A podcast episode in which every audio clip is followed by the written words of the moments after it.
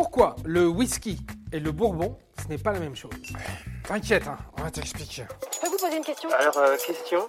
Quelle étrange question. Vous avez des questions? C'est l'occasion de mourir moins. Bon, déjà, le whisky peut être produit partout dans le monde, alors que le bourbon, lui, ne peut être produit qu'aux États-Unis. Au premier abord, le whisky et le bourbon se ressemblent. Ce sont tous les deux des alcools forts. Vous voulez un whisky? Oh, juste un doigt. Vous voulez pas un whisky d'abord? On fabrique les deux à partir de la distillation de blé, de maïs et de seigle. On mélange le tout avec de l'eau et on les fait vieillir tous les deux en fût. Et là, vous allez me dire, mais le whisky et le bourbon, en fait, c'est la même chose? Eh ben, non. C'est clair? Ah, ah oui, je comprends. Non, vous n'avez rien compris du tout. Allez vous asseoir. Le bourbon est en fait une variété de whisky, uniquement produite aux États-Unis. Pourquoi? Parce qu'elle a vu le jour avec l'émigration écossaise et irlandaise vers le Nouveau Monde.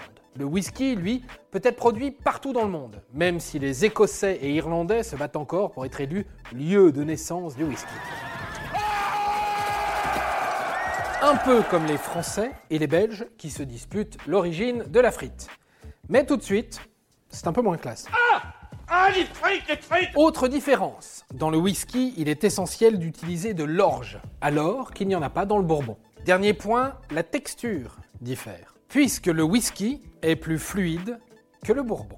Bon, maintenant que vous savez ça, vous peut-être rester pour un dernier petit verre, non? Un pour la route, là Voilà.